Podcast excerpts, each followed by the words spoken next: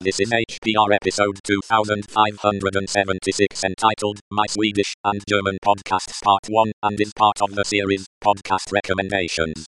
It is hosted by Foki and is about 6 minutes long and carries a clean flag.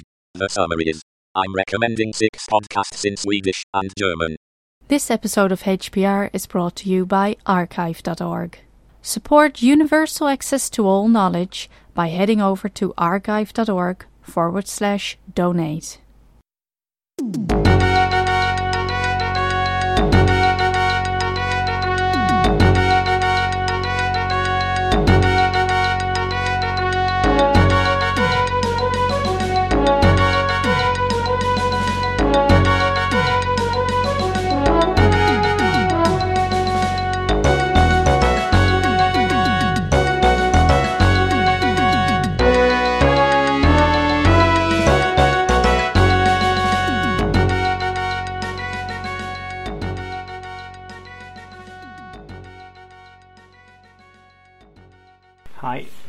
This is Foki. I'm uh, recording this on my Sansa Clip Zip, so we will see how it works out. Uh, as I told you earlier, I'm a heavy podcast listener with a long server list in my .podcat folder. Most of the English speaking ones others have already talked about in earlier shows here on Hacker Public Radio, but we aren't only English speaking in our community. Yes, I have a German accent, and some may wish to learn some other languages as well. So I thought I could begin some kind of expansion of the podcasts I listen to se- series by giving you my podcasts in Swedish and German. But I don't give you all at once. I think it's getting too much too soon otherwise. The URLs will, of course, be in the show notes. Let's begin with three from each language, and I'm taking the Swedish first. Sweden and Germany have good working public radio networks with a great bunch of shows available as podcasts, sometimes even exclusively produced as such. The Swedish network is called Sveriges Radio, uh, Sweden's radio, you could tr- translate it, or short SR. Its first station P8, P1, you could compare to BBC 4.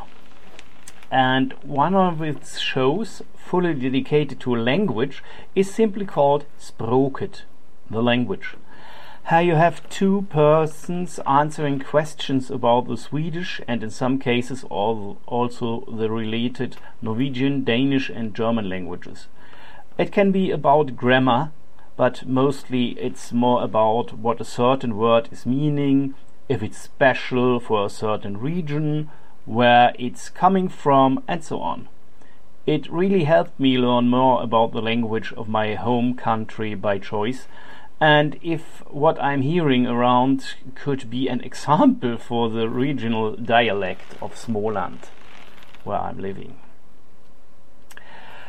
To continue with the good shows from P1, Vetenskapsradion Historia, also um, science radio history, is for all those interested in history.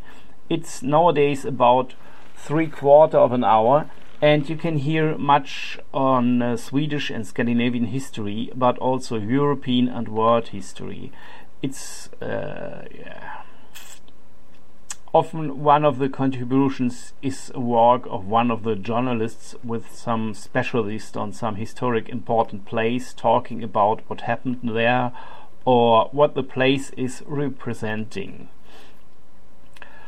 One more great show from P1 is Medierna, the media, where you have journalists reporting on the work of other journalists. They don't give you the news of the week, but instead weekly take a look on how the news got reported and how the media are changing. Often they take up ethical questions uh, in the de development of media, including social media too. Something similar you got from the German radio station Deutschlandfunk. The show is called mediasres with an at sign before the name to show that it's not only talking about the old media but the new media on the internets too. That show is transmitted every workday and has some funny extra such as Schlagzeile von morgen, headline of tomorrow, where some edit editor of one of the many newspapers in Germany or also Austria or Swiss is talking about the headline his her newspaper will have the next day. Sometimes it's called Schlagzeile wo heute schon morgen ist headline where today already is tomorrow, and you have an editor on the line from a country somewhere on the other side of the globe.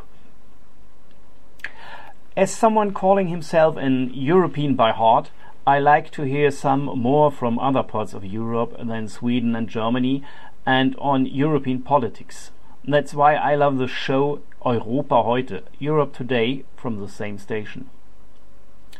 At the last, one more show from Deutschlandfunk called Computer und Kommunikation, Computer and Communication, talking all about our favorite issue, computers and all things connected to it.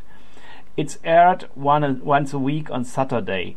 This way, the news often are no news anymore for netizens, but you get quite some good background information and talks talking the big picture of developments in the digital world.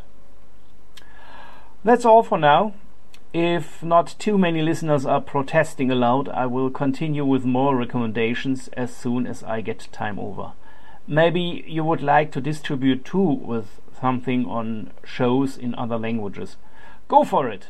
I, for myself, would like to hear some more on Norwegian shows, for example. Goodbye!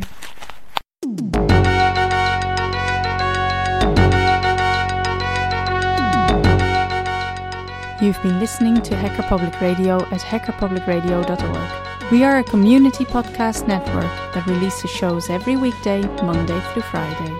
Today's show, like all our shows, was contributed by an HPR listener like yourself. If you ever thought of recording a podcast, then click on our contribute link to find out how easy it really is. Hacker Public Radio was founded by the Digital Dog Pound and the Infonomicon Computer Club and is part of the binary revolution at binrev.com. If you have comments on today's show, please email the host directly, leave a comment on the website, or record a follow up episode yourself. Unless otherwise stated, today's show is released under a Creative Commons Attribution Share Alike 3.0 license.